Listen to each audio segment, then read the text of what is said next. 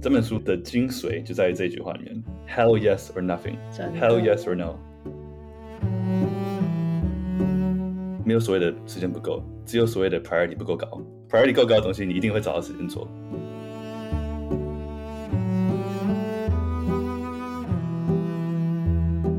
Do not mistake motion with progress。不要以为有在动，表示你有在前进。有在动，可能只是原地踏步而已。每个人人生最大的后悔，往往是没有活出自己想要活的样子，就是照着别人对他的期望、别人对他的期许、社会的价值去活你的人生，而不是活着自己想要自己活的人生。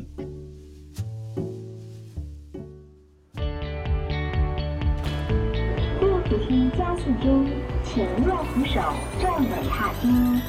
The escalator is speeding up. Please hold the handrail and stand Hello，大家好，我是科技职涯的 Janice。Hi，我是电扶梯走左边的 Jackie。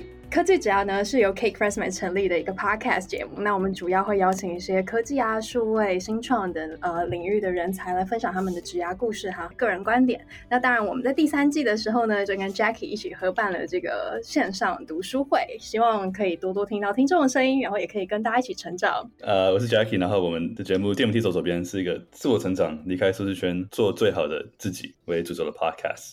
然后有兴趣欢迎加入我们淀粉自我成长大家庭。成为更好的自己，okay. 最好的自己，更好的我们。今天的结构跟以往类似，就是我们先自我介绍，然后总结上一本书，然后再介绍今天的下一本书，然后再正式进入我们讨论阶段。好，那我们在七月的线上读书会呢，我们选的书是三毛很经典的一本散文集，叫做《撒哈拉的故事》。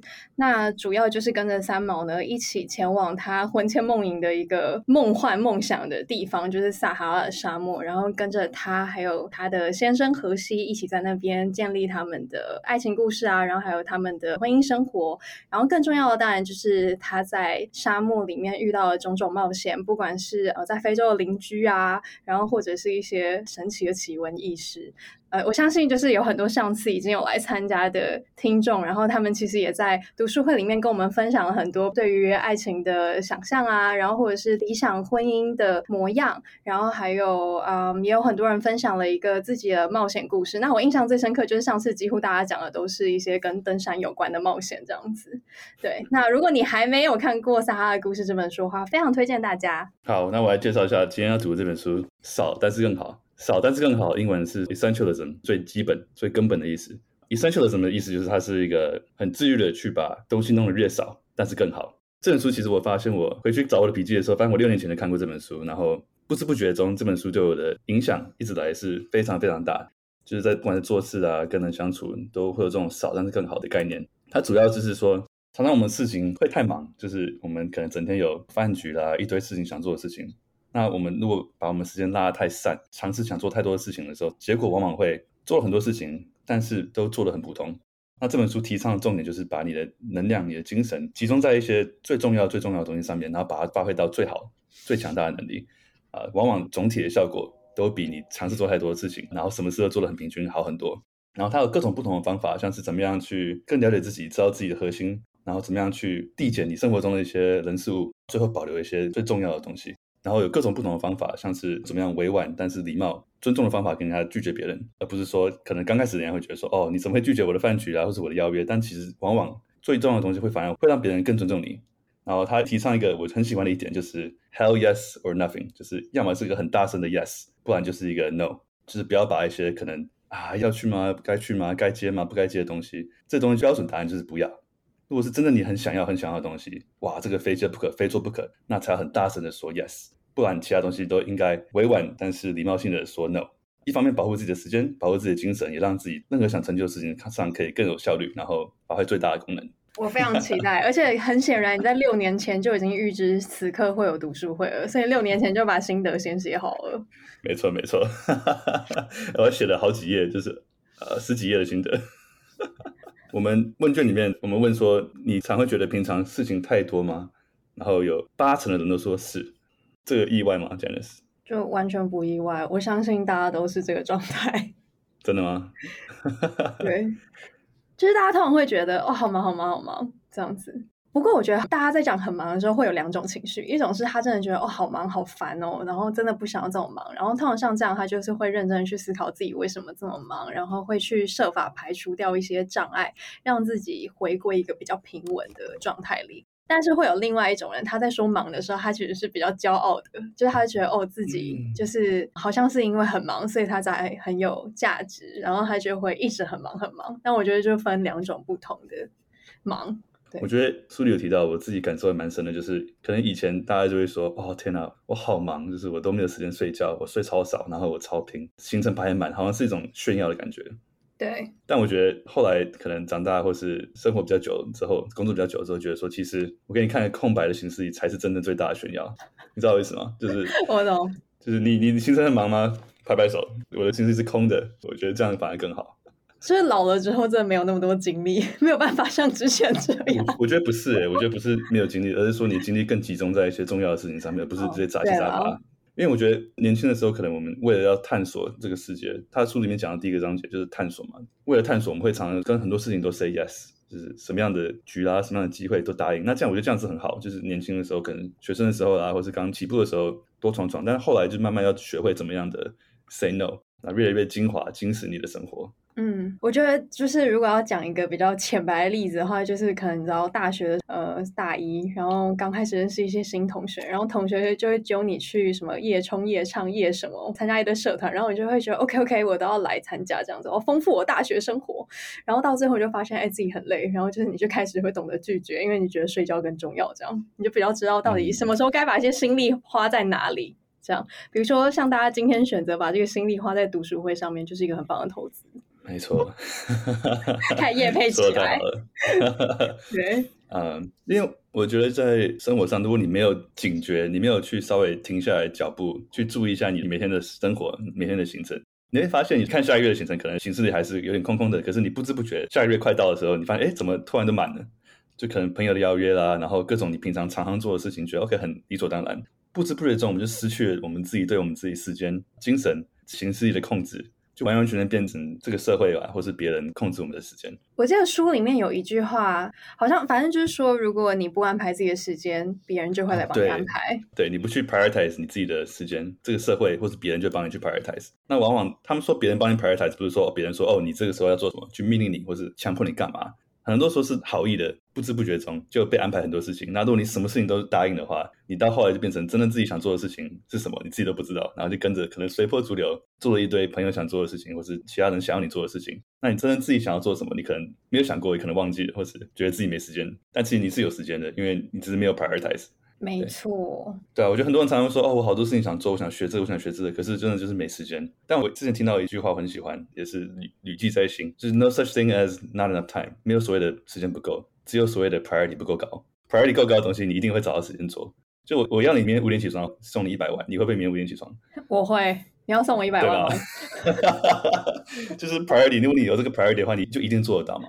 不是说你没有时间或者什么。对，但我觉得书中还有一个记得很前面的章节，他就在说 priority 这个字一开始它其实是单数的，然后但是后来就是大家开始会分 the top priority、second priority，然后 third priority，就是各种 priority，然后结果就把这个 priority 这个字变成是复数的，但它这有一点曲解它的意思，因为当你把每一件事情都变成 priority 的时候，priority 就失去了它的意义。对，所以、就是、当所有的事情都是 priority 的时候，就没有所谓的 priority。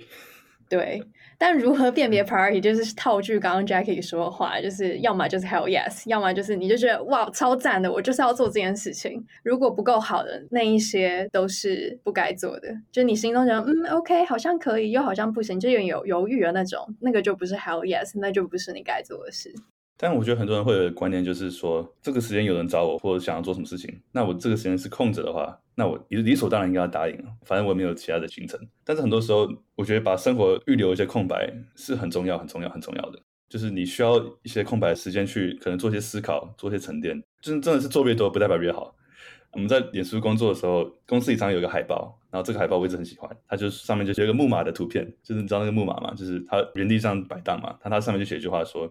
Do not mistake motion with progress。不要以为有在动，表示你有在前进。有在动，可能只是原地踏步而已。哦，这样不错。这句话我一直印象很深刻。对啊，所以你要确定你在动的时候，是真的是在往前进，而不是为了动而动，因为没事做而做一些事情。很多时候你把行程排满了，反而会把你更好的机会就这样被你挡掉了，你知道吗？嗯，就是更好的就没有办法来到你身边。哎，那 Jackie，我忍不住想问你，因为你是六年前那个时候看的这本书嘛，然后跟你现在重看应该有不同的体悟。然后我最想要知道，你刚看完书的时候，你一开始觉得自己生活中的哪一个面向是最需要去落实这个少但是更好的原则？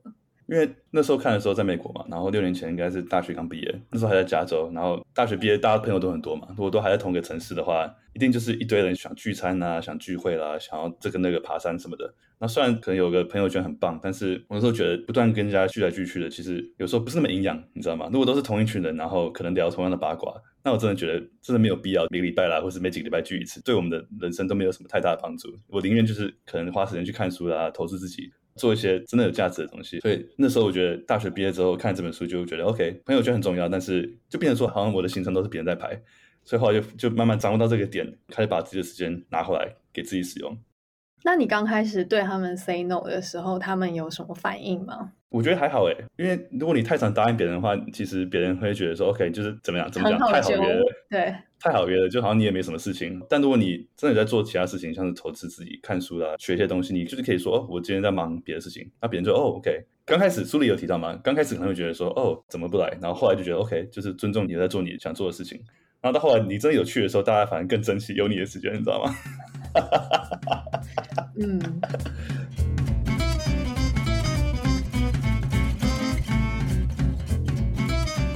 我觉得那时候我们在挑这本书的时候，我刚好正在进行极简生活的挑战，然后我就觉得很呼应这本书，因为我是先是看了那个 Netflix 上面的纪录片，就叫做 Minimalism，就极简主义，然后他就发起了一个三十天的挑战，那你第一天要丢一样东西，第二天要丢两样，然后你最后就会丢超过四百五十样的东西。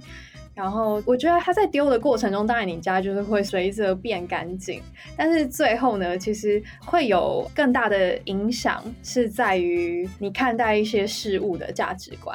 比如说，就我自己后来啦，在想要买什么东西的时候，就是你会比较去斟酌说，哎，我是真的需要这东西吗？啊、我买这东西是一个 hell yes 吗？是就是要买吗？真的很需要吗？还是只是哎，其实有也好，没有也行？你就会问自己比较多的东西，然后就是。会比较在价值观上面会有一些影响，对。然后我反而觉得住家环境的整洁，它只是一个 side benefit，它并不是最重要的。最重要的 benefit 是在于你的价值观会有一点被调整。对，像我刚刚讲的例子，就是可能是时间啊，就是比较抽象。但是我很喜欢你的具体的例子，就是把你的家当对极简化。然后书里面其实刚开始有举一个例子，我很喜欢的例子，他说。我们人生就像我们的衣橱一样，哦，对，你打开你的衣橱，可能一堆杂七杂八的东西，然后里面很多你的衣服嘛。但是你真的常常穿的有几件？然后有多少件衣服是你就是放在衣橱里面，你也可能这一年都没穿过，但你就放在那边，就觉得说，哦，可能有一天，或许有一天我会穿得到，然后就变成衣橱就很杂七杂八。然后他书里面提倡就跟你刚刚讲的有点像，就是把你每一件衣服拿出来，然后你看着它，然后你问你自己说，我爱它吗？真的需要它吗？就是它让我感觉很棒吗？它如果只是一个普通一件衣服，然后你看它也没什么感觉，有一天它不见了，你其实也不会发现。然后书里也提到心理学上的一个偏见，就是我们会偏好自己已经拥有的东西。嗯，沉没成本偏差。哦耶耶，endowment effect，对，沉没成本偏差，没错，也是一样的道理。就是你拥有的东西，你会给予它更高的价值。他们做了一个心理学的实验，最有名的一个实验来证明这个学说，就是说他给很多人一个同样的马克杯，然后跟一般的人说。这马克杯是你的，你今天要卖的话，你要卖多少钱？然后另外一组人就说，这个马克杯是我的，那我今天要卖给你的话，你会付多少钱？然后同样一个马克杯，当你这些人已经觉得自己拥有这个马克杯的时候，他出的价钱就会高很多，因为你已经拥有的东西，你会觉得它越有价值，尽管是同样的东西。所以回到刚刚那个例子，就是你拿衣服拿出来，你可以同样的方法去看这件衣服，说，如果今天这件衣服不是我的，我会花多少钱去买？如果你连买了都不想买的话，那你留着它干嘛？他这个例子很酷，因为他就是把所谓的极简主义用固体的东西实际化的表现出来，比喻出来。然后他说，就是很多时候像我们的衣橱一样，你一天早上一个 to do list，然后你可能早上的十件事情要做，然后你发现到中午的时候已经变成十五件事情，因为你越做发现越多事情要做，要做的事情就越来越多啊。然后他把这个比喻成衣橱，他说这个衣橱像我们的时间，只是你的衣橱是不会动的，就是只有你可以放进去，但是我们的时间是别人会把他东西放进去。就你自己的衣橱已经够乱了，如果你想象别人把他的衣服放你的衣橱里的话，那真的是太可怕了，直接爆炸。对啊，所以他就是很推倡，就是需要去积极主动、有自律的去管理自己的时间跟东西，审查它。就是我真的需要这个吗？我真的爱他吗？他真的对我很重要吗？他真的是核心需要用的东西吗？我觉得这一本书如果跟《原子习惯》合并一起读的话，就威力无穷。哦，真的。最后面有几个章节很符合《原子习惯》的精神。没错，他有一章就是说怎么样 progress 嘛，怎么样制造成果，对，完成一些小目标的成就感，逐步创造一些比较小的胜利。他比喻做一件大事情、大改变就是一个大石头嘛，你要动一个大石头一定很困难，但如果你把这个大石头切成很多小石头，每天一点一点的爬这个石头，你就可以爬得很更高，然后动得更远。对，没错。然后他说，就是人类最大最大的动力来自于你的 achievement，你完成的事情的成就感。所以当你一个很大很大的石头，动都动不了的时候，你很难达到这种完成一件事情的成就感。但你把它当成小小石头，每天去移动它的时候，这每一个小石头的成功的变动，都会是一个成就感，然后都会正向循环回到你的动力上，让你明天、后天继续去动其他的石头。然后接着你就建立流程了，你就进入那个 flow，就跟原子习惯的建立系统学说是一样的。没错，这本书跟原子习惯真的是连在一起的，就是最后那个章节跟原子习惯是。搞不好别人喜欢到时候是看这本书，觉得说，哎、欸，这个 idea 不错。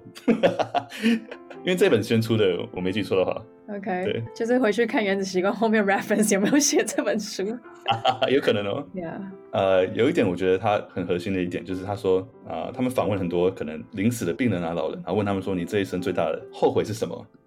你记得这段吗？我不记得哎，是什么？他说，每个人人生最大的后悔，往往是没有活出自己想要活的样子。哦、oh.。就是照着别人对他的期望，别人对他的期许，社会的价值去活你的人生，而不是活着自己想要自己活的人生。然后我忍不住想要讲，因为你知道科技之家第三季有一个很大的重点，就是我都会邀请一些很活出他们自己样子的来宾来分享。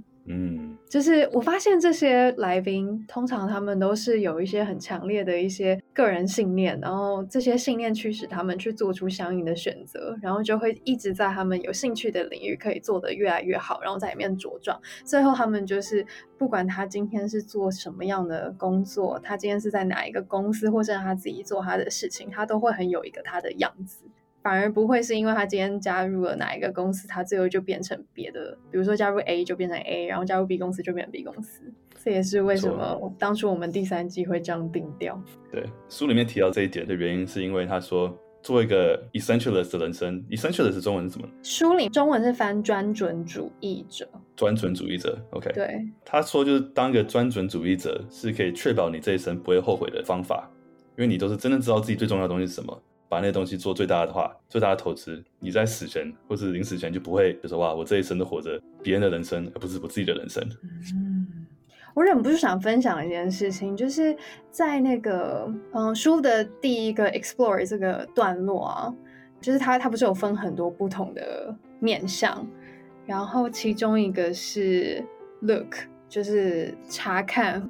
书里面有提到一点，就是作者他每天都会写日记，然后他会在就是写了九十天之后，他会去回顾前面这九十天他写了什么东西。这一点，呃，我自己会觉得蛮受用的，因为我本来就是在写日记，但是我很少去做这种回顾的动作。那我觉得这样蛮好的，就是可以回去看说，哎，自己到底这九十天有没有什么长进。然后我就想起来，我之前曾经有一次做了回顾我这个动作，那一次是刚好就是我某一天心情比较就比较低潮的时候，然后我就想说，哎，我来看一下我去年的这一天我在干嘛好了，然后我就翻了我去年同一天的日记，就比如说今天是九月八号，我就翻了二零二零年九月八号日记这样子，然后我就发现，哎，怎么二零二零年九月八号我还是困在就类似的情绪。或者说 困在类似的问题里面，然后我就觉得，嗯，怎么这么没长进？然后我就瞬间可以有办法放下那个情绪，然后我就 move on 了。所以我觉得作者分享的这个 tip 是蛮好的，就是你除了可以每天写去观察自己以外，就是你固定一段时间回过头来看，才会知道说，哎，自己有哪些呃问题其实还没有被解决，或者说其实你已经走了多远，这样你其实已经进步了多少，然后你就可以也为自己增添一些成就感。然后就像我们。最后讲嘛，就是 progress，你每天帮自己累积一些小成就感，最后它就会一个正向的循环就会出来，就成为一个你的系统。嗯，我真心的一直觉得写作是我们自我成长跟我们内心世界的时光机。怎么说？你最近有感觉自己搭上哪一部时光机吗？哦，我没有，一直以来都这么觉得，因为我觉得你可以看你十年前的照片，看自己，觉得哇，我头发变长，然后哇，我变胖，或怎样怎样，你可以很明显看得出你的实际上呃 physically 的什么样的差别嘛。但是如果你想看着以前十年前照片，问自己说，我十年前在想什么？我内心世界是什么样子？你没办法看出来。但如果你当下有记录一下你的生活，然后记录一下你的一些想法，你可以很轻易的回去看。哎，我十年前哦，原来有这样的 idea。就像我，我回去翻我六年前的笔记嘛，就觉得哎，我当初六年前我都忘记这件事情，我忘记我那时候写了二十几页的笔记，为了这本书。然后我翻到的时候，我觉得哇，就是原来很多我现在的观念，我现在的一些做事的方法，都来自于当下那时候的内化就是书的一些重点啊，或者一些书的核心价值。呃，那时候因为有写下来，偶尔会去复习，啊、就慢慢把它内化起来。那我现在回去看，也有写一些自己的话，就说、OK，原来我现在的有一些核心的价值、一些 idea 是从当下那个时候来的，就会变成一个时光机。我可以回到当下说，哦，原来对对对，我那时候写这个写这句话的时候，写这段文字的时候是什么样的心情，什么样的时空背景、内心世界，我觉得很妙。然后你会有时候看到，或者像你刚刚说的，就是有时候觉得 OK，我以前遇到问题，现在还在碰到，就是同样的问题，还是没有一个 pattern，就会看到你的 pattern，觉得 OK。然后你会想说，我要怎么去打破这个 pattern？然后另外有时候就看说，OK，原来我以前就遇到这个问题，那我现在已经克服了，然后我走了多远？哎，给自己一个 good job，给自己一个赞，well done，对，给自己一个赞，就是像刚刚说的嘛，更大的成就感，来达到一个正向循环，让你之后可以做出更好的决定，打破更多的 pattern。那我觉得你这个切入点很好，因为我们刚刚讲的东西都比较抽象嘛，就是怎么样去概念上怎么样的极简啊，然后但是你讲写作就是很比较具体，就是我们每天都可以做的事情，来落实这样的极简主义跟这样的 essentialist 的生活。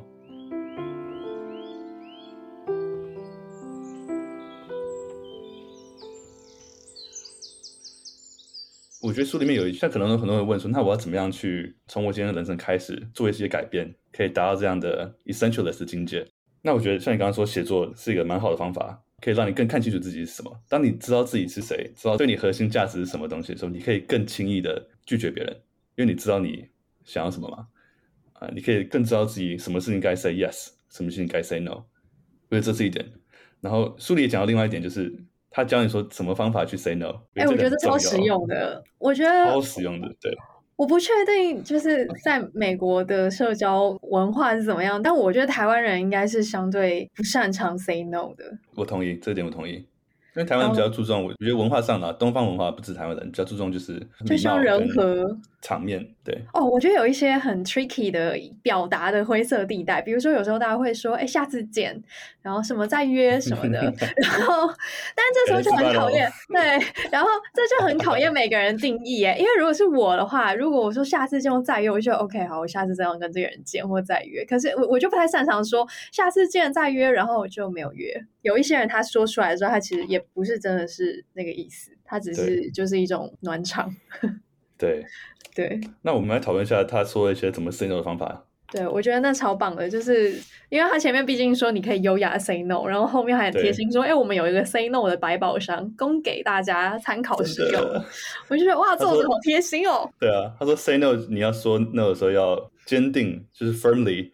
Resolutely 已经决定性的，然后最后要 gracefully 要优雅的 say no。然后我记得他很多 say no 的方法嘛，像他其中一个就是说，哦，很荣幸你想到我，但是我现在时间排满了，真不好意思。一个方法，或是他说有一个另外方法，就是你可以尴尬的暂停，那个适度的留白。对，你就三秒钟不说话，好让对方去 fill 那个 space，填补那个空白。对，对方可能就会说：“哦，那还是算了，没关系啦。”这样子，对方会自己用这样的方式填补空白，然后你就不用做那件事了。对，或是有一个就是说 “no but”，就是哦，我没有办法这样子，可是我可以怎样怎样怎样。说哦，我没有办法帮你，但是我认识一些朋友可以帮你，叭叭叭叭叭。哎、欸，可是我觉得这招要谨慎使用、欸。哎，有可能一个情况就是对方他真的提出一个不太好的要求，那最好就还是要 say no 就好，就不要再说，哎、欸，我我知道或许谁谁谁可以帮你，因为这样你可能也在帮你的朋友添一些麻烦。我不知道，我心里会这样想。嗯，同意。还有另外一招是，哦，让我检查一下我的行事历，再跟你说。然后就 forever 没跟他说，就制造一些空白了，制造一些 给自己一些缓冲时间去去思考，哎、欸，怎么样才可以最大的帮你？怎样这个事情值得做吗？还是怎样怎样？嗯，对。然后在职场上有有他就说有一招嘛，可能大家应该都听过，说好可以，那我该取消另外哪一件事情？对，然后如果对方真的觉得他要你做的事情真的很重要，他真的很想你取消另外一件事情的话，他就会帮你想出你怎么取消那一件事。对，就假如你有 project A B C，对，他说 OK，突然给你 project D，然后可能你就因此要加班啊，然后会危害到你的家庭生活啦、工作平衡，就说好，D 可以做没问题，那 A B C 哪一个要取消？然后这时候可能你的老板或者怎样就说，哎，嗯，好，没关系，我自己来。好，没关系，我找别人。对，因为很多时候，特别是职场上，你越这种什么事情都 say yes 的话，人家其实反而会对你的尊重会越来越低，就觉得哦，什么杂事都丢给你做，反正你都会都会答应。就我觉得有时候要 hold 住自己的底线，什么事情是你的职务内的，什么事情不是，你要 hold 住。然后，当你很少人会想，一般人不会想要跟主管说不要，不是我职务，我不做，不会这么直接嘛，对。所以你要怎么样用更委婉，然后坚定、确定的方法去 say 啊，我不做，但是怎么样？你要我 depart 什么，还是你要我怎样怎样怎样？所以委婉的 say no 很重要。对，对，不过我觉得前面的 say yes 好像就是一个无可避免的过程，就是像书一开始写的那个 explore 嘛，你可能真的就是必须要这样子的 explore，你才知道自己到底该省略什么，然后可能一定前面会有一些混乱，然后你就是经历完混乱之后就觉得 OK，下次真的不能再这样了。那当别人对你有一些要求的时候，你才真的有办法是 firmly 很肯定的说，我确定我没办法这么做。然后这样就是对方就会觉得，哎，你很专业，因为就是比如说今天你有一样的经历，然后你的确用这个经历你可以完成 A，然后你用这个经历可以完成 B，用这个经历可以完成 C。可是当三件事情一起来的时候，你就会三件事情都做不好。然后当你发现自己真的会有这个现象的时候，你你就是比较坦白一点跟对方分享，对方也会觉得 OK，那就是因为你很专业，你不想要去让这个事情的 quality 变不好。然后大家就会觉得，OK，那没关系，就是他可以再去找别的 resource 这样子。对啊，他讲很重要一点，当你跟一个人 say no 的时候，很多人会以为就是你在跟这个关系 say no。像我们的友谊嘛，或是什么，你如果你今天你找一个朋友帮你一件事情，然后你想要 say no 的话，可能会觉得说我是不是在拒绝这个友情？但他书里讲到，就是你的事情跟关系是分开的。就今天如果你拜托我一件事情，我当下没办法做，我拒绝了你。不代表我拒绝我们的感情，而是我们的感情还是在的，我们还是很好的朋友。但是这件事情我没有办法帮你，这是分开的两件事情。那很多人会把它混成一个，就是啊，这是什么做个人情场面，就是不得不答应啊。但往往这样，你或许你当下答应对方很开心，但你真的去做，你其实内心是不想做的。然后你做的时候，你也会心不甘情不愿，然后反而会有 resentment，就是会心里会有点对这些朋友就有点不开心，就啊怎么会叫我做这件事情？但你还是硬着头皮去做，那这样反而对你们的关系只会越来越不好。对，嗯，就宁愿不想做就不要做，而不要去硬做，然后心里有点不爽那样。我今天其实的确也有，就是你知道朋友的邀约，然后就被我、oh. 就被我拒绝了。哦，但因为我觉得他现在应该不会听到这个东西，我也不想讲。他应该太忙了没想到，没有啊，我就。因为就跟大家分享，因为我今天读书会结束之后，我就要暂时的先退出所有的社群软体，然后想要帮自己创造一个空白。哎，书中前面有讲，我记得他是什么，创造一个逃离日常和探索人生的空间。那反正我本来就有一个 plan，就是我读书会结束之后，我我会我想要开启这样子一个算小小的逃离计划。然后，但我朋友有有问我说要不要约，然后我就说，哎，不好意思，就是那个我我我有这个计划这样。然后，嗯，对对啊，不要讲太细好了，免得他知道我在讲他。对对，但是就是我是很肯定的跟他说啊，那我相信他也可以理解我。对，我很喜欢你刚刚提到那一点，然后梳理也是个大重点，就是我们常常需要为了专心，我们需要逃离，就是我们需要找给自己一个时间跟空间。留一个空白，让我们可以去思考一些事情。可能有些是有目的性的思考，有些可能更好的是没有目的性的思考。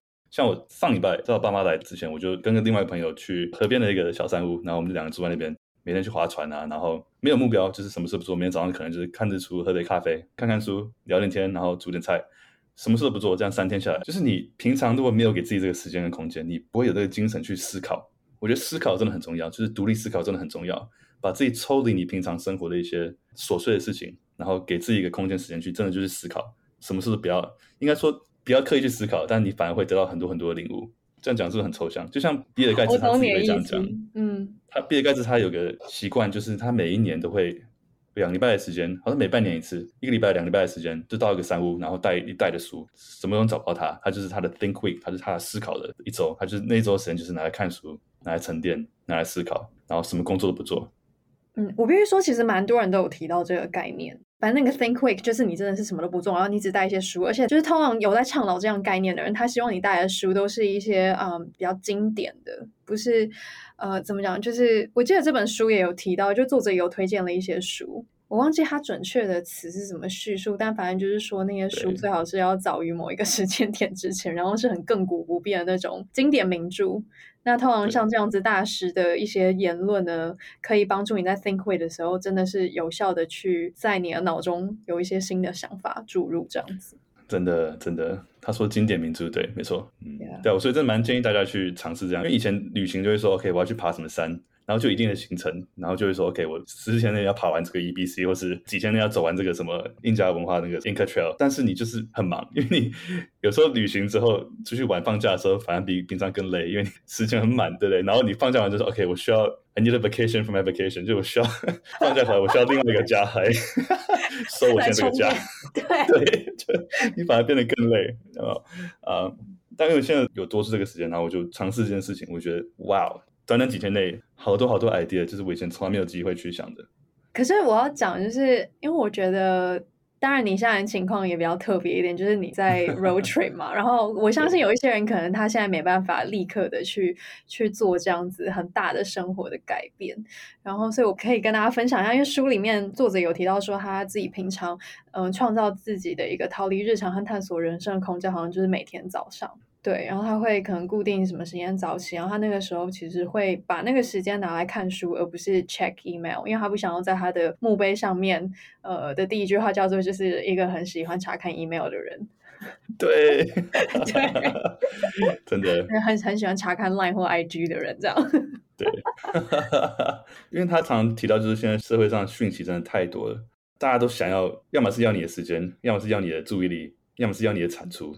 所以我们真的要注意一下自己的输入是什么，去做一些 filter，对，嗯、做一些过滤很重要，对对。对我就我觉得接收讯息也没有不好啊，就是呃，毕竟科技的发展这就是带来的一个好处嘛。然后大家讯息流通比较快一点，但重点是你怎么去 filter，然后你怎么去掌控你什么时间点会想要接收什么样的讯息。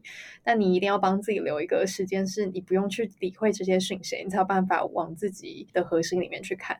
嗯，对，我之前访谈一个叫瓦基，然后他他做有个说书的 podcast 啊、呃，叫做下一本读什么。他在台积电上班，虽然每天十二个小时、三个小时，甚至十六个小时，所以他时间很紧，但还是有很大很大的产出。他说他的方法就是他有固定的时间会只做那件事情，或不做别的事情，像是他只有周末哪个时间会看他的 social media，然后他会有一些罐头回应，就说哦，这个时间我不会看，但是所以我会晚点回，所以他是不会有那种需要去看讯息的压力。他可能先看到，但他不需要马上回，他可以说 OK。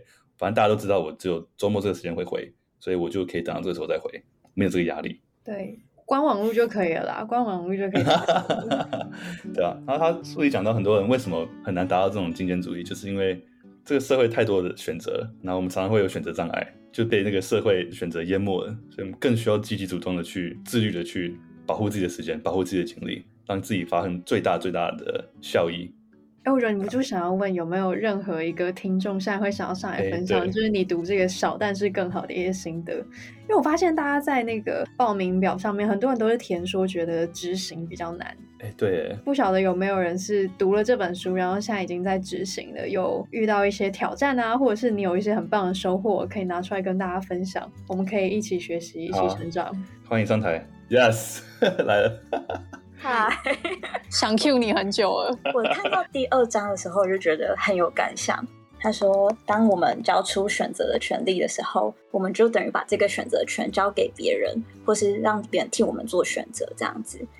嗯，然后我发现，就是我跟他的状况有点像，就是我在高中选科系的时候，我就选了三类组，因为我想说，哦，这样我全部都选，那以后我就会有很多选项。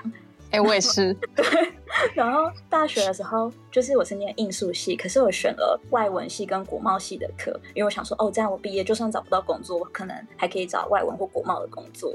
对，后来毕业的时候，我也是去做国贸的工作，这样子。但整个过程都没有真的认真想说，我到底想要做什么。然后我就觉得他这个意见对我来说很有帮助。然后我看了这以后，就开始认真的去思考，说我到底真的想要的是什么？那你最近有一些新的想法吗？哦，因为我就是只要有人跟我说要不要去哪里，或是要不要一起做什么，我都会先说好。然后因为我觉得感觉说不好，感觉好像不是很好，而且我每件事都很想做，所以我都会说好。那我我不会去想说我可能会牺牲掉自己的什么时间。嗯，就是看了这本书以后，我就开始有别人的要求，或是工作，或是朋友邀约之类的，我都会想，如果做这件事。我会牺牲掉什么？嗯，那你会拿出来问对方说：“哎，那个，比如说你现在安排这个活动是要做什么？”就是会把那个目的问得更清楚吗？还是大部分你都是反问自己会不会想做？哦，我都是反问自己会不会想做。嗯，然后以前我也很喜欢把行程都排得很满，就是假如说我可能早上跟 A 约，那我下午就跟 B 约。然后，但我在跟 A 约的过程中，我就会一直想说：“哦，等一下会不会来不及？”要怎么过去啊？就是途中会开始思考很多事情，然后就变得整个跟朋友的相处可能也会变得很不专心这样子。但现在这个状况就会变得比较好，因为不会再把行程排这么满。而且你可能见完一轮之后，就觉得自己真的是需要一个 vacation 来度过这个 vacation。没错，需要再一个礼拜六。对，就哦，可能在排两周之后才能再约。对，然后也开始就是整理自己的环境，就是把杂乱的东西就把它清除掉，这样子让自己可以更专注。所以你也在极简生活挑战？没错，我就受到 Janice 的影响，开始。哦，你现在第几天？我现在在第十天。有什么感受？我觉得开始丢东西之后，每天记录丢了什么，就是有一种很尊敬物品的感觉，那就可以很好的跟他说再见。跟他说完再见以后，就会想说，为什么我要留这个东西？就突然有这种想法。对，就不了解自己过去为什么会保留这么久这样子。而且你知道丢的时候你会有罪恶感，就觉得哦，怎么会要丢掉这些东西，就会觉得不太环保。然后所以真的你之后买东西就比较谨慎。呃，对，就一直在找哪里可以回收，或是比较好的去处这样。对，或者是就是比如说有其他需要的人，就可以把那个物品分享给他。对，就我真的觉得东方社会常常会觉得说哦，丢掉可惜浪费，但是很多时候你硬留着反而是伤害自己的，是负面的。可能觉得说可能不丢留着是一个 neutral，就是不增不减，但其实有时候很多时候你减的时候反而是加的。哎，你这个举例，我忽然想到，就是我曾经有听过朋友分享的说，就是可能他们家在吃饭的时候，比如说他他家人就比较不会斟酌那个煮饭的量啊，然后通常最后会剩一些东西嘛，那大家其实已经吃不下了，但是嗯、呃，可能就会觉得哎，不要浪费啊，就对大家最后还是会把它吃掉，然后就会变得越来越胖。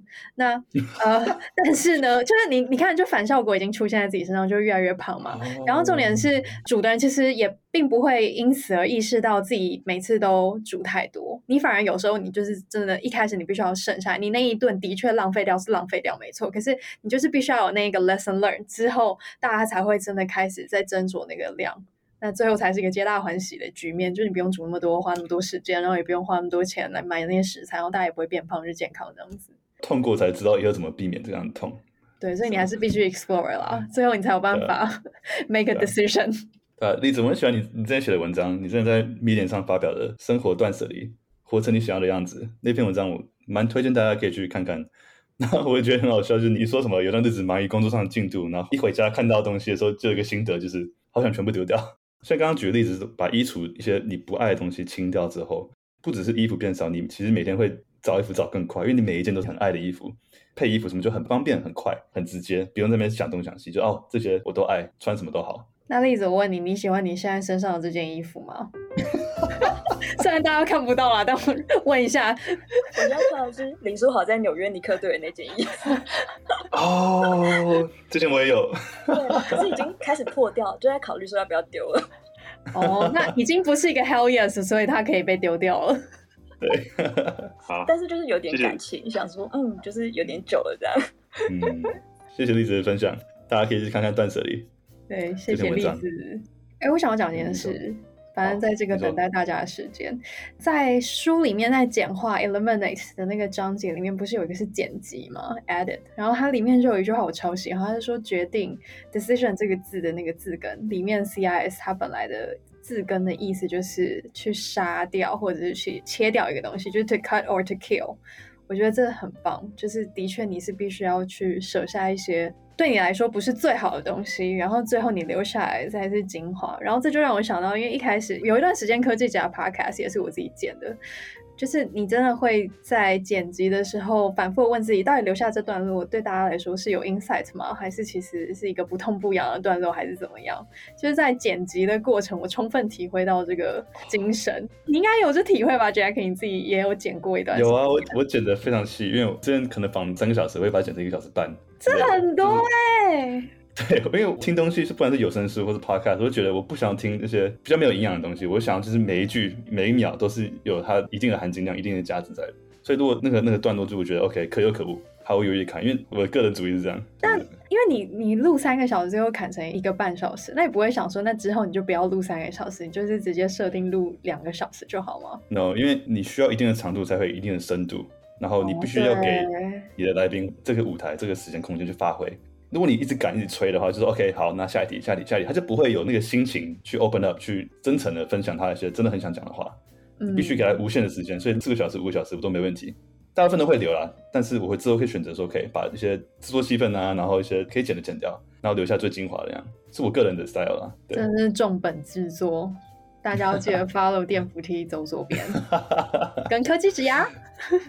那我们有一个新的淀粉上台了，欢迎 Kevin。嗨，我想要分享那个，就是他后面好像有讲到一个教练带球队的时候，他会说 play to win，他那个 win 就是问 what's important now，然后我就觉得最近也是就是很烦很烦的时候，我就会想问 what's important now，然后就会让很多事情都变得很琐碎，我就知道哦，我现在就是不用去想那些，我就专心做我现在我该做的事就好。就是会让我 calm down，我就觉得这还不错。那你，Kevin，我先问你，What's important now？你会做什么？除了读书会之外？我刚马上回答说，哎、欸，就参加读书会啊。就是读书会啊，专心做一件事。Kevin 是我们电扶一周这边自我成长社团里面发起很多活动，然后每个频道是那个城市学习交流，你们都有固定的那个聚会啦，然后大家交流，所以超棒的。我刚刚想问，其实就是像读书会之外，你因为我知道你平常喜欢跳舞，你有在学城市啊，然后你有在实习。那你会怎么样告诉自己说，OK，What's important now？就是我现在的人生、现在的生活，哪些事情最重要的？然后什么时候该做什么事情？我觉得，如果是以一天来说，就是早上就会排三件事情。这是我看 GTD 那里学的。这三件事情就是，它是我今天的 main priority，我就会把我的 focus 就是集中在这三件事情上，也会做 weekly review，然后就会去想说，我现在这段时间什么才是最重要。我觉得书中他有提到 What inspires me，然后 What am I talented at，然后 What does the world need？我偶偶尔这三个问题也会闪进我的脑袋里。对，不要紧张。那你上礼拜的 Weekly Review 怎么样？超紧张，你还越问越细。哦，抱歉。那我想分享一个，就是因为他不是有讲一个那个 What's important now 嘛，然后我想到书中还有一个是在就是专注那个章节的，它有一个是叫做停下来重振精神的技巧。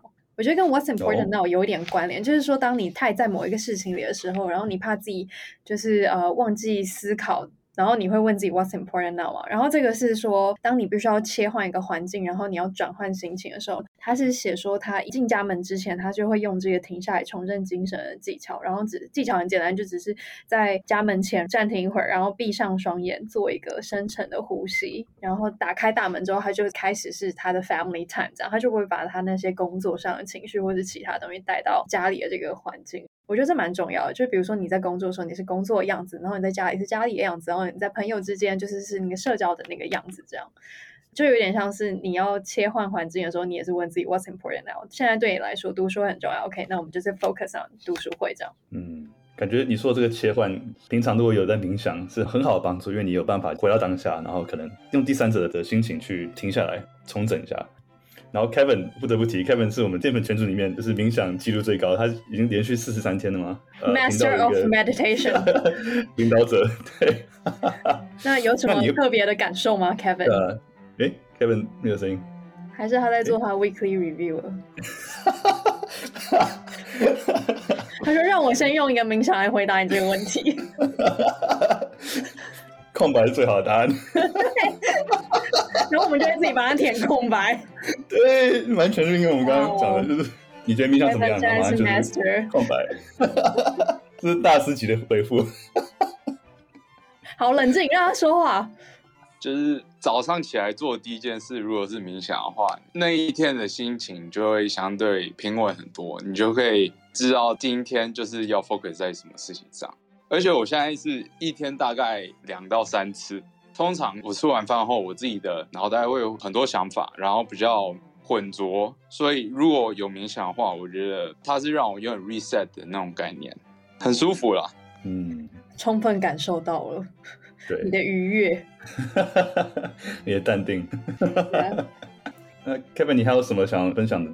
我觉得他一开始画的那一张图，就是本来是一个圆圈嘛，然后有很多箭头往外，不同方向的。然后他说这是那个非专整主义者，然后旁边画一个专整主义者，然后就是一个圆圈，然后只有一条，然后非常长。那那张图影响我蛮大的，就是觉得说，嗯，我应该就是把我所有的精神 double down 在一件事情就好了。嗯，没错，double down，很棒，帮 Kevin 鼓掌。谢谢 Kevin 你的分享。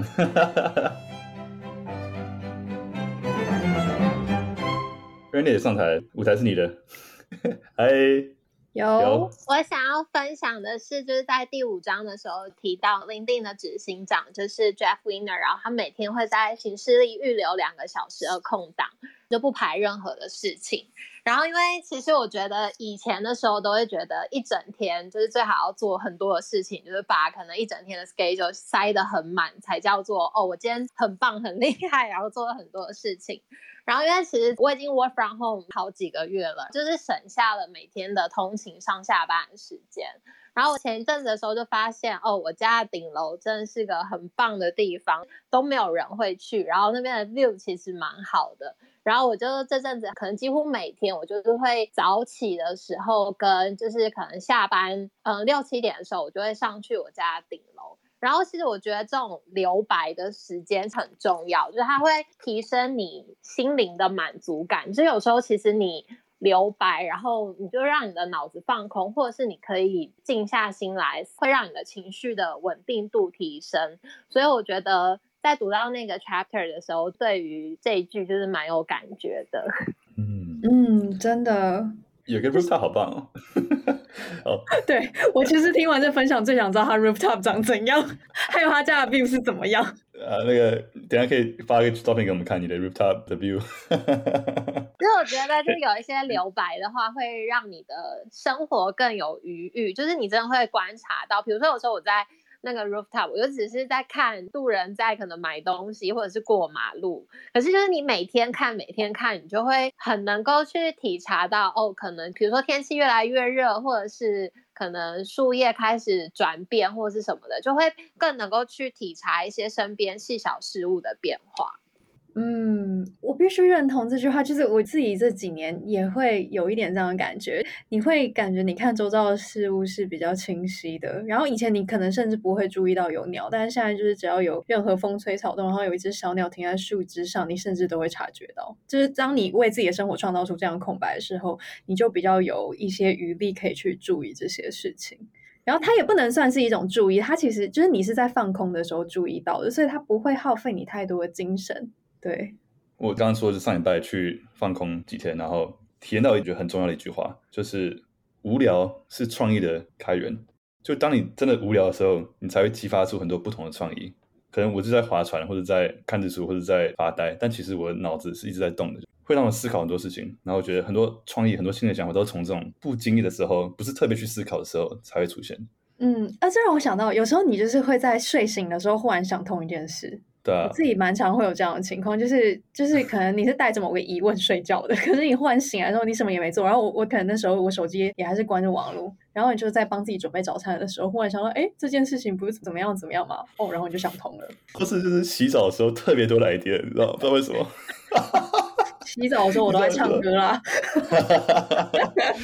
对啊，你洗澡的时候你什么时候不能做？你就是洗澡，然后就会哎很多 idea、很多想法突然出现。对啊。那我觉得你要在你家的那个浴室放一个什么白板，是防水的。当你有 idea 的时候，就可以直接把它写下来。那那 Rennie 对这本书还有什么其他的体悟吗？嗯，我觉得你们刚刚讲的都跟我体悟蛮像的耶。我还以为你要说，我觉得你们很失控。没有，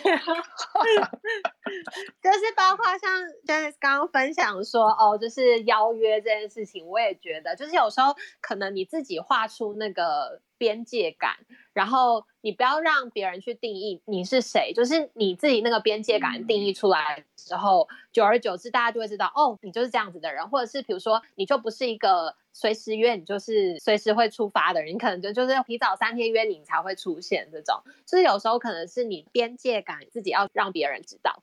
对，boundaries 很重要，就是不要让别人一直去踩你的底线，而是你自己把那个界限画出来。别人就知道说哦，你是一个怎么样子的人。我觉得这个也蛮重要的。而且我觉得，当我开始这样子生活的时候，你会比较审慎的看待这些邀约嘛。然后你如果有一些邀约，你就答应了，然后你去到现场，你也会是更 focus 的。像譬如说，如果我跟朋友吃饭，我就不太喜欢把手机拿出来，或者是如果假设真的手机当下拿出来，我一定会把它翻面，就是我不会让那个荧幕有发亮，然后亮出任何的提示，因为我不想要被干扰。那至少我可以确保我去跟朋友见面那一些聚会的时间都是很有 quality 的，因为我们每天都可以在对的时间、对的原因做对的事情，发挥我们最大的效益。Jackie 忽然做了一个很 inspiring 的结尾，不是个结尾啦，只是 突然想到，在书里面有一张图啊，就是它三个圆圈，就是一个是对的事情 what，一个是 why 对的原因，然后一个是 when 对的时间。那这三点的中间就是你。可以发挥你自己最大效益的结合点，就是最该做的事情，最有效益的事情，贡献的最高点。没错，做成最好的自己，成为最好的我们。没错，没错。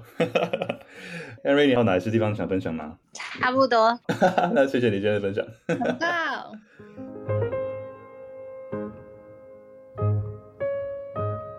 其实书里有一个 quote，我印象蛮深刻的。这个跟我们刚刚提到的点有点不太一样。他是讲，就是这个社会常常鼓励我们去买一些我们不需要的东西，用我们没有的钱去讨好一些我们根本不喜欢的人。你记得这句吗？嗯，我知道他有在讲。Money you don't have to impress people you don't like。哎，这实在是。我听到觉得哇，哦如果真的在这状态里，真的是很辛苦哎、欸。对啊，因为我觉得这个 consumerism 的社会就是常常会广告啦一堆，就是。告诉你需要什么，你要买什么，对就帮你创造需求，这样。对对对，那很多时候可以慢下来思考说，这真的是我需要吗？还是只是电视上广告，或者是社会的压力告诉我我需要的？我跟你说，我们我不是在进行极简主义挑战嘛？然后我上个月只有买一个东西，我的确到现在还不是很确定我到底该不该买，是或或许这样就代表我不应该买的东西。然后我忍不住想分享我买什么东西。Oh. 来来来，我们帮你决定，帮你。但我觉得 Jackie 你可能会认同我，因为我买了一个吊床。哦，就上次就是某一次出游的时候躺了朋友的吊床，觉得好赞哦，就是吊在树上的感觉。然后我就花钱买了吊床。我也有一个，所以我赞同。对，我就知道你会赞同我。我上上一个月就是只有这个东西是我自己有点不是那么确定的，其他我都基本上就没有乱花什么钱，都买在重要事情上，大部分就买买一些书这样子。这个是个 hell yes。这是个 hell yes，OK，hell yes。好，那我现在信心大增。如果真的要说这个书，如果只让我拿出一个句子来慢慢咀嚼的话，或是对我影响很大的一个句子的话，我觉得最大的句子就是 hell yes or nothing。hell yes or no。这本书的精髓就在于这句话里面。哎，既然你现在讲到，要么就是很大 yes，不然就是个 no，我们是不是也该跟大家分享，就是接下来的读书会计划？哦对，我们有一个 update 关于读书会的未来。好，这边交给你。紧张了一下。好，就是大家呃，现在参加这个电扶梯走左边跟科技职涯的读书会呢，原则上呃，今天应该算是最后一场。为什么呢？因为我嗯，就是在八月的时候选择要离开团队，然后上礼拜五是我在 Cake Classmate last day。但为什么今天还在来读书会呢？因为毕竟七月的时候就已经承诺大家这个时间我们必须要办读书会，所以我一定要来好好的跟大家聊这本书。再加上这本书的确也帮助了我蛮多的，在思考一些事情上面这样子。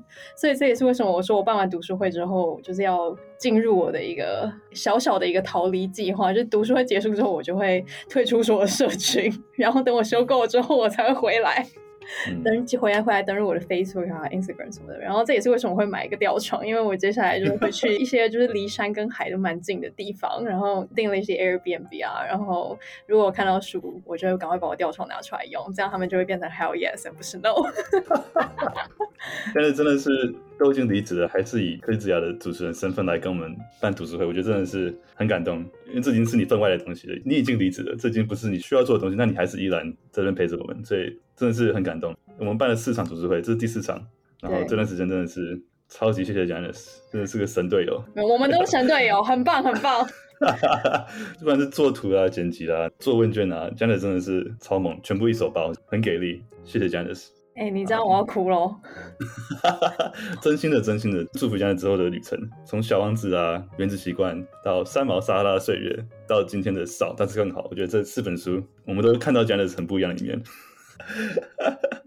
自从你很喜欢胡歌那句话说，真正重要的东西是眼睛看不到的，那是你最喜欢的一句话啊！我相信你现在也看到很多你觉得真正重要的东西，然后很多都是眼睛看不到的，除了你的吊床之外。啊 然后，还有原子习惯，你常常跟我们分享你的很多好习惯，像是你很喜欢写日记。我觉得这一点是你我一直在讲，今天又再讲一次，很重要很重要一点啊。然后希望你之后也可以在你的旅行啊或者新的体验，保持这个习惯，然后多跟我们分享你写下的东西，然后得到的心得，然后也可以好好保持你的习惯。是的。然后三毛的时候你也讲了很多，就是我觉得那集很好玩，很好笑，因为你是一个科技家主持人身份，跟我们大聊爱情跟冒险。对，而且我我忍不住想要讲，你知道，就是因为我昨天跟 Jackie 有简单讨论一下三毛那一本书的读书会 Podcast 的表现，然后就发现，哎，就是三毛这本书的那个读书会的 Podcast，在 Jackie 这边的表现比较好，然后在科技之家这边表现比较差，然后就 retention 比较差，然后说，嗯，可能科技家听众比较不需要谈恋爱吧。那时候那集将来讲很多他爬山的经验啊，然后所以这次你去爬山去干嘛的时候，你要小心啊，不要再忽略自己的惧高症什么的。我们虽然对你的勇气很佩服，但是你小心保重。我这次的重点是要放松，所以我们应该不会爬太难的山，就重点是找到有.找到可以放吊床的树这样子，这才是重点。对啊，所以这段时间很谢谢 Janice，给我很多学习，Jackie 才是神队友，彼此彼此。就是我觉得读书会。很棒，然后会有蛮多的学习，这也是为什么当初会想要跟 Jackie 一起办读书会，因为我觉得就是如果我们看这些书有这些 learning，然后其实可以找大家一起来分享，然后每个人就互相交流啊，可能会激荡出一些不同火花这样。对，然后只是我因为一些关系，然后再加上读了这本书，然后我真的很认真问自己，我到底 What's important，the most important things now，然后就发现 OK。我好像真的，呃，我发现我也很想要做一些自己的事情，然后想要有一些创作吧，或者是反正就是有，有想要做一些自己的计划。然后，其实我在做这个决定之前啊，对我来说最难舍下的，的确是科技之牙，因为它对我来说就有点像一个 baby 吧。对，对啊，你创的，然后你开始的，然后第三季结束了。对，就是我一开始我跟另外一个 partner 一起创的，然后我们这样子周更，然后最后也做了七十几集。对，就一年半的时间。Oh. 对，但是因为当我发现我真的，我真的想要去做一些自己的事，然后我必须要离开团队的时候，我最后一个问自己的问题就是：我真的能够舍下，我真的能够放下科技职涯吗？然后我发现，呃，这个答案是 yes。虽然我觉得放下很难，但是我真的想要做这个决定。然后那。就代表这个决定对我来说是 hell yes。那因为等待二人为有 yes yeah，然后我当然有反问自己说，OK，那还是我今天不要离开，然后我我愿意为了科技之牙继续留下来吗？然后我就发现，虽然我很喜欢，可是我好像真的没有办法这么做。然后于是这个取舍就出来了，yeah，嗯，好不真实哦。真的，我觉得今天如果没有 Janice，我觉得可能不会有电扶梯走左边。真的，因为我那时候回台湾的时候，根本没有在想 podcast 什么。更没有注意到台湾 podcast 的状况怎样，然后是 Janice 邀请我第一次去科技之牙，是我第一次录 podcast，接触到 podcast，然后听了自己在 Janice 节目上的 podcast，觉得哎，这个体验好棒哦，对 podcast 的东西开始有兴趣。所以今天如果没有 Janice 的话，我觉得很有很有可能就是也不会有电扶梯走左边。Janice 真的是电扶梯走左边的大恩人，所以这个是永远不会忘记的事情。不要这么说，所以我就变成淀粉了。呃，创造了一个正向的循环。没错，没错。所以淀粉们不要担心，就是将来还是会跟我们一起，但是他只是暂时放下身上的工作，可以好好休息。对，但我也要说，就是真的也很感谢 Jackie 可以跟我一起办这读书会，因为我一直很想要有机会可以跟听众有些互动。因为其实科技家在一开始，我们其实没有创造太多可以跟听众互动的管道，包含 Instagram 也是在今年的可能四五月的时候才比较 active 的在经营，然后之前一直都没有机会听到大家的声音。然后那时候 Jackie 就答应说，哎、欸，他就是会想要一起办读书会的，我就觉得太棒了，就是有机会可以跟大家一起在节目上交流。对，真的是很棒。Janice 很厉害，就是都有办法把我很尴尬的一些场面帮我接话，这个很少人做得到，救了我好几次。可能有吧？你知道没有你有多尴尬吗？彼此彼此，也很感谢你偶尔帮我接话。算是今天读书会的最后一个完结篇，最后一个段落。对，但还是希望大家有事没事可以多阅读。好了，那今天读书会在一个有点伤心、神奇，但是又充满感恩跟不舍的心情。然后也呼吁大家，就是在生活上可以多多试验这种 essential 的精神，就是极简主义，然后专注主义者。然后想想刚刚 Kevin 说的 What's important now 啊，还有 Rainy 刚刚分享就是怎么样留白，给自己边界感。好像刚刚例子也分享过，就是怎么样断舍离，怎么样放下一些该放下的东西，让自己的生活可以更多空白，更多精神可以着重在重要的事情上面。然后我个人觉得最重要的一句话就是 Hell yes or nothing，所以希望大家之后每天都可以很大声的 Hell yes，然后有很多的 优雅、礼貌、委婉的，有这个勇气去拒绝该拒绝的东西，然后有这个 clarity，这个清晰的程度可以看到自己内心想要什么，对自己什么是最重要的。再一次、再一次、再一次，谢谢 Janice 这四次读书会来的陪伴。哦天哪，我要哭了，好感动哦。好，收听电扶梯左左边的话就是 Hell Yes，然后继续收听科技职涯也是 Hell Yes。哎，我们科技职涯接下来会有一个可爱的伙伴就接手做第四季，叫 Joe。对，欢迎大家继续收听。Yeah. Hell Yes。OK。最后最后，除了 follow Janice IG，Janice 方怡，好好 Pharaoh，然后也可以。Present the podcast。然后也可以来 follow 我们电扶梯左左边的 IG Left Side Escalator 点 Jackie，然后也欢迎像各位坐在第一排的 VIP 一样，就是加入淀粉的行列，然后让我们一起自我成长，做最好的自己，更好的我们。谢谢大家加入我们今天读书会。哎，我我我我再帮你讲一句话，就如果大家想要多 follow Jackie 的 road trip，然后他到底怎么样逃离这些日常的，帮自己创造这种思考的空间的话，可以 follow 另一个账号叫 Jackie dot See You Down the Road。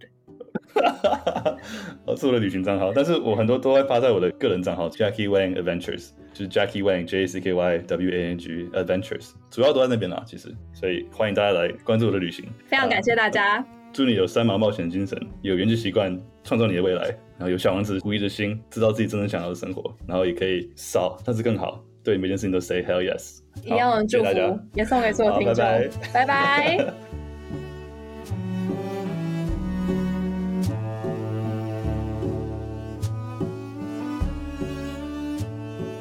好，那跟 Janice 的读书会先在此结束。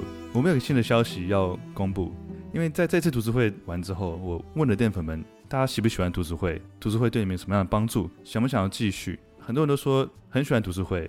第一是可以帮助他们选书，然后第二是有大家一起阅读的感觉。那第三是参加读书会，不管是听 podcast 或是参加 live 的讨论，都可以听见我们分享我们的想法，跟一些不同听众分享你们的想法，然后可以一起讨论，所以得到很多各方面的见解、不同的观点跟想法。因为这次的 podcast 是在大概两个月之前录的，所以在这之间我们又企划一个新的读书会要跟大家分享。那大家可能会好奇，这次会跟谁合作？其实是有上过我们节目的一位来宾。是一位很厉害、很有名的说书人。那我讲到这里，你可能已经猜出来是谁了。没错，就是下一本读什么 Podcast 的主持人瓦基 Waki。然后 Waki 也是阅读前哨站的阅读部落格的站长。那我们还有一位创作者也是跟我们一起合作，他的名字是 June，他的 IG 是 June Learning。那 June 是一位 IG 上面的创作者，他会把他很多阅读的心得在 IG 上做成很精美的贴文跟大家分享。那他的 IG 上的标语也说：“我透过阅读看见了不一样的世界，也开始想深入理解世界，理解人。希望你也是。”那他的贴文有分三类，一个是心法技法好书分享，再来是学习职涯人生思考，再来是经验想法观点记录。所以 June 的 IG 真的是个含金量非常高的创作者。那大家可以去他 IG 先去 follow。你可能发现我们三个人有什么样的共同点，就是我们都非常喜欢阅读，也喜欢跟大家分享我们阅读的心得。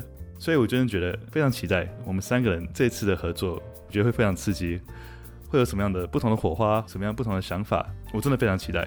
然后我们这次新的读书会的名称叫做“走在阅读路上”，那这其实是 June 想到的。然后我们之前有想到很多不同的名称，然后在 IG 上有办个投票，所以谢谢淀粉、菌粉跟 Wacky 粉啊，大家来我们的 IG 投票，选出这个名称。那为什么叫做“走在阅读的路上”？因为我的 Paka 叫做电扶梯走左边，然后 Wacky 的部落格叫做阅读前哨站，所以我们把它合在一起，就变成了。走在阅读的路上，是不是很有创意？谢谢 June。第一本新的读书会要读什么呢？穷查理的普通常识，Charlie's Almanac。那 Charlie 他是 Charlie Munger，是巴菲特 Warren Buffett 啊投资伙伴。那他是位很有名的企业家、投资者，也是一位很爱阅读、大量阅读的思想家。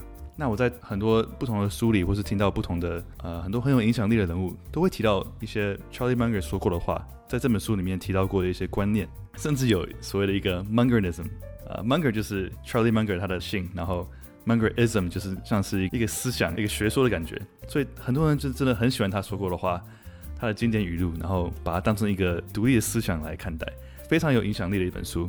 然后很多很有影响力的人也都觉得很多想法来自于这本书。那我们选这本书是因为觉得现在快要年底了，很多可能很多人在回想今年。过得怎么样？然后明年有什么样方法可以让自己更好？那我们觉得现在这个时候读一本含金量非常高的书，非常适合。我们下一次读书会的时间是十二月十五号，大家可以先去找出这本书来，还有大概一个多月的时间可以去阅读吸收。然后我们这次读书会应该也是会在 MixerBox 上举办，那就是一个可以 live 跟听众们一起互动的一个平台。那我真的非常期待我们这个三个人的新的组合，三个爱书人都喜欢分享书的东西。啊，然后都是不同的角色来参加这个读书会，相信我自己跟大家都会收获很大，所以呀，我们读书会见，OK，拜。谢谢收听电扶梯走左边，帮我一个忙，如果你喜欢这一集的话，帮我把它分享给另外一个你觉得也会喜欢这一集的朋友。有任何回馈或是建议，欢迎上我们的 IG 直接私讯我，Left Side Escalator 点 Jackie，电扶梯走左边。我都会很开心可以听到你们的声音。我们每一集也会办一个送书活动，会抽两本跟这次主题有关的书送给幸运的听众朋友们。也麻烦你有时间的话，帮我们上 Apple Podcast 给我们五颗星留言追踪。也欢迎在你的 IG 上截图分享标记我们，让我们可以转发你的心得，让更多人听到这个 Podcast。想要赞助这个 Podcast 的朋友们，也欢迎上 Mixer Box，我们 IG 上有连结，只要赞助就可以加入淀粉自我成长大家庭。我们集结了一群想要自我成长的好伙伴，让大家可以一起互相分享知识、好习惯，互相督促交流的一个大家庭。除了帮助这个 podcast 可以持续经营下去，另外我也希望所有加入的人可以从这个大家庭社群里面得到很大的收获跟很高的价值。有一位淀粉跟我说过，一个人可以走得很快，但一群人可以走得更远。所以我想跟大家分享一些我们淀粉们加入之后的心得，希望你也可以加入我们。一起自我成长，做最好的自己。Hello，大家好，我是 Milly。那我觉得成为淀粉最棒的一件事情，就是你有一群陪你好好生活的伙伴，我们一起冥想，一起分享生活中的喜怒哀乐。我觉得这是一个非常 inspiring，然后非常激励彼此的一个社群。希望大家都可以在呃有限的时空里过上无限宽广的日子，一起加入我们，跳脱舒适圈，做更好的自己。Hello，我是魏，我今天要跟大家分享，就是我加入淀粉的成长啊、呃，我觉得最棒的就是我在短短两年半，我就达成了可以早上五点半起床的这个目标，然后在里面呢，我也得到很多不一样的想法，所以呢，欢迎大家。Hello，大家好，我是 Audrey，欢迎加入我们。Hi，我是 Oscar，欢迎加入我们。大家好，我是 Tiffany，欢迎加入我们，一起做最好的自己。加入淀粉大家庭。Hi。欢迎加入我们，我是淀粉叶叶，欢迎加入我们，和我们一起认真生活，勇敢做梦，做最好的自己。希望你也可以加入我们，一起自我成长，做最好的自己，更好的我们。谢谢你收听电扶梯走左边，我是 Jackie，我们下次见，See you soon。